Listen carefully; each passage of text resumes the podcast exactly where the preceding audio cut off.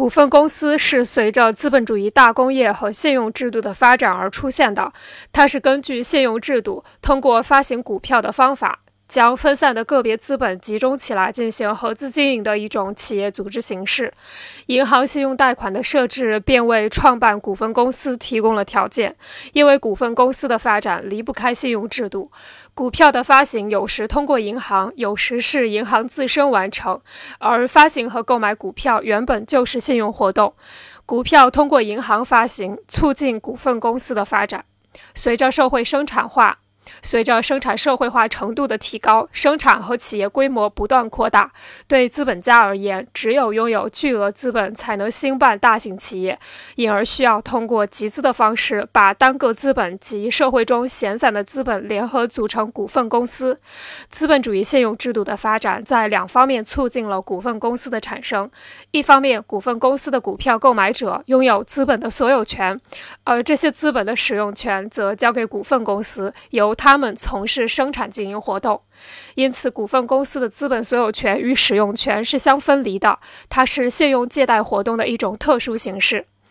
另一方面，股份公司股票的发行通常是由作为信用机构的银行来进行的，而且有时银行也成为购买股票的投资者，或由银行自身发行股票集资组建股份公司。股份公司和股份经济的发展使资本主义关系表现出一些新的特征。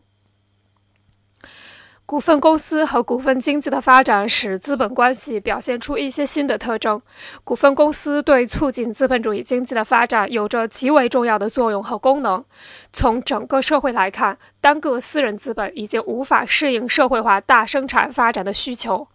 股份公司的形成则促使生产资料和劳动力更加集中，大大的推动资本集中，提高了资本社会化程度，使生产规模以惊人的速度扩大。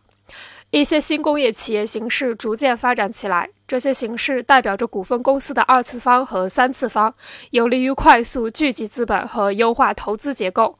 股份公司通过发行股票，可在短期内集中大量资本，实行规模经营，有利于获取较高盈利，在市场竞争中取胜。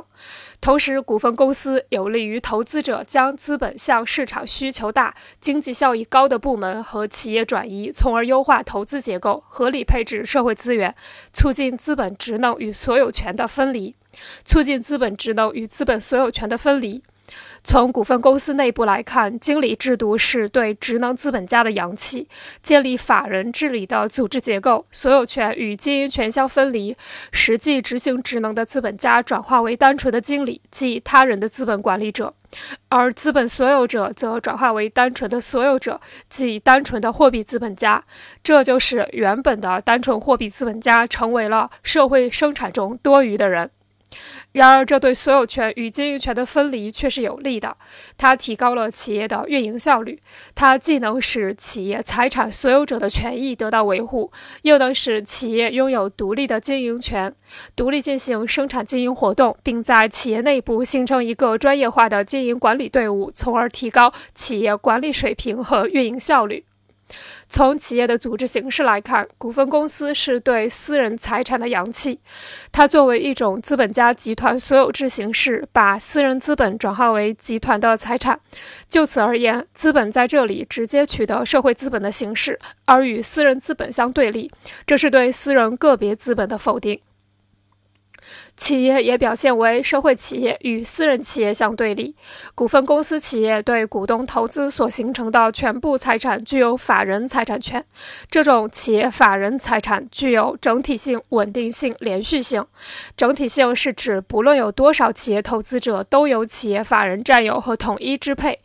稳定性指股东即使将自己投向企业的资金转让给他人，也不会使企业法人的财产发生变动。连续性则是指只要公司企业存在，投资者的变动便不会影响企业法人财产权的连续行使。总之，公司企业财产的完整与稳定，有利于企业进行较长期的经营决策，有计划地从事较长期的生产经营活动。